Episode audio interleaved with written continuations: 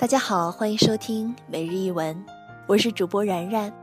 今天要带来的这篇文章是来自于村上春树的《遇到百分之百的女孩》。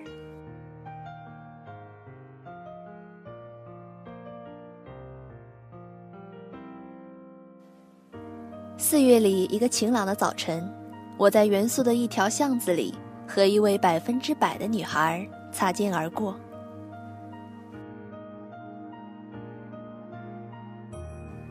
她并不是怎样漂亮的女孩，也没穿什么别致的衣服，头发在后面，甚至还残留着睡觉压扁时的痕迹，年龄很可能已经接近三十了。可是从五十公尺外，我已经非常肯定，她对我来说正是百分之百的女孩。从第一眼望见她的影子的瞬息开始，我的心胸立刻不规则地跳动起来。嘴巴像沙漠一样火辣辣的干渴。或许你有你喜欢的女孩类型，例如你说小腿纤细的女孩子好，也许非要手指漂亮的女孩才行，或者不知道为什么老是被吃东西慢吞吞的女孩子所吸引，就是这种感觉。我当然也有这一类的偏好。在餐厅一面用餐的时候，就曾经为邻座女孩的鼻子轮廓看傻眼过。可是谁也无法把百分之百具体描述出来，她的鼻子到底长成什么样子，我是绝对想不起来。不，甚至到底有没有看鼻子，我都搞不清楚。现在我能记得的，顶多只是她不怎么漂亮，如此而已，真是有点不可思议。昨天我在街上遇到一个百分之百的女孩子，我跟某一个人这样说：“哦。”他回答说：“漂亮吗？”“不，不算漂亮。”“那么该是你喜欢的类型吧？”“这个我也不记得了。眼睛长得什么模样，或者胸部是大是小，我可是一点都想不起来。真是奇怪啊，实在是奇怪。那么。”他有点没趣儿的问说：“你做了什么吗？开口招呼他，或者从后面跟踪他？”什么也没做。我说：“只不过是擦身而过而已。”他从东边往西走，我从西边往东走，真是一个非常舒适的四月早晨。我想，就算三十分钟也好，跟他谈谈看，想问一问他的身世，也想告诉他我的一些事。而且更重要的是，想解开一九八一年的四月我们在元素的巷子里擦身而过为止的类似命运经纬的东西。那其中必然充满了像是和平时代的古老机器似的温暖的秘密吧。我们谈完这些后，就到什么地方去吃午餐，甚至看一场 Woody Allen 的电影，再经过饭店的酒吧喝个鸡尾酒什么的。如果顺利的话，接下来或许会跟他睡一觉。可能性正敲响我的心门，我和他之间的距离已经剩下十五公尺了。接下来，我到底该怎么开口向他招呼才好呢？你好，只要三十分钟就好，能不能跟我谈一谈？好驴，简直像在拉保险嘛！对不起，这附近有没有二十四小时营业的洗衣店呢？这也很驴。首先，我就没拎一袋要洗的东西吗？或者干脆单刀直入的坦白说：“你好，你对我来说是百分之百的女孩哦。”他或许不会相信这种对白，而且就算他相信也好，很可能他并不想跟我说话。对你来说，虽然我是百分之百的女孩子，可是对我来说，你并不是百分之百的男孩子呀，他或许会这样说。如果事态落入这个地步，那我一定会变得极端混乱。我已经三十二了，年纪大了，结果就是这么回事儿。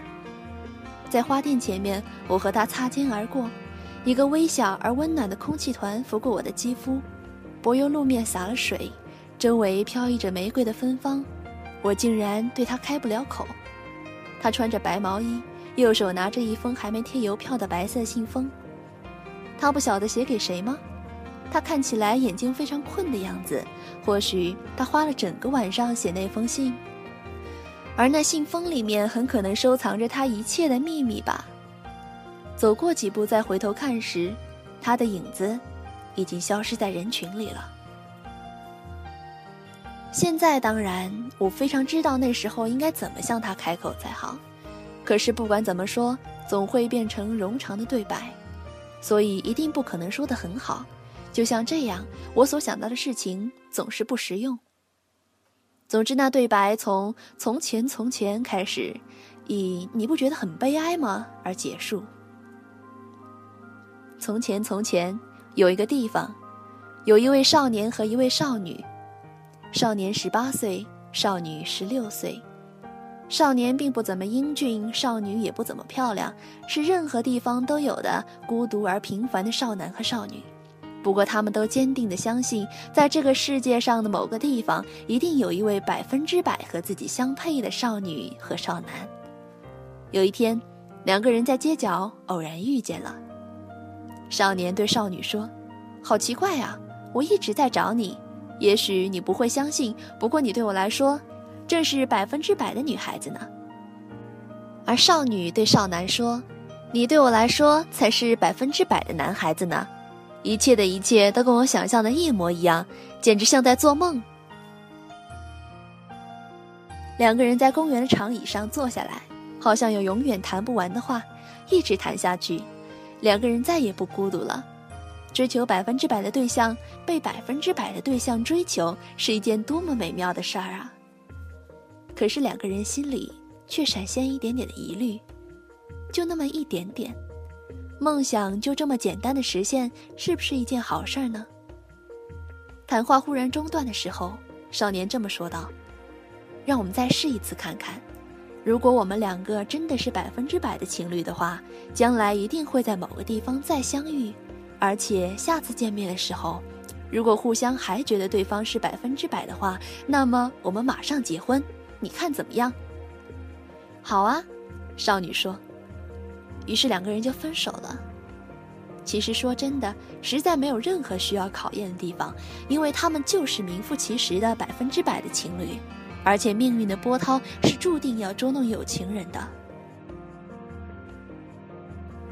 有一年冬天。两个人都得了那年流行的恶性流感，好几个星期都要一直在生死的边缘挣扎的结果，往日的记忆已经完全丧失。当他们醒过来的时候，他们脑子里已经像是少年时代的 D.H. 劳伦斯的钱筒一样空空如也。不过，因为两个人都是聪明而有耐心的少年和少女，因此努力再努力的结果，总算又获得了新的知识和感情，并且顺利的重回社会。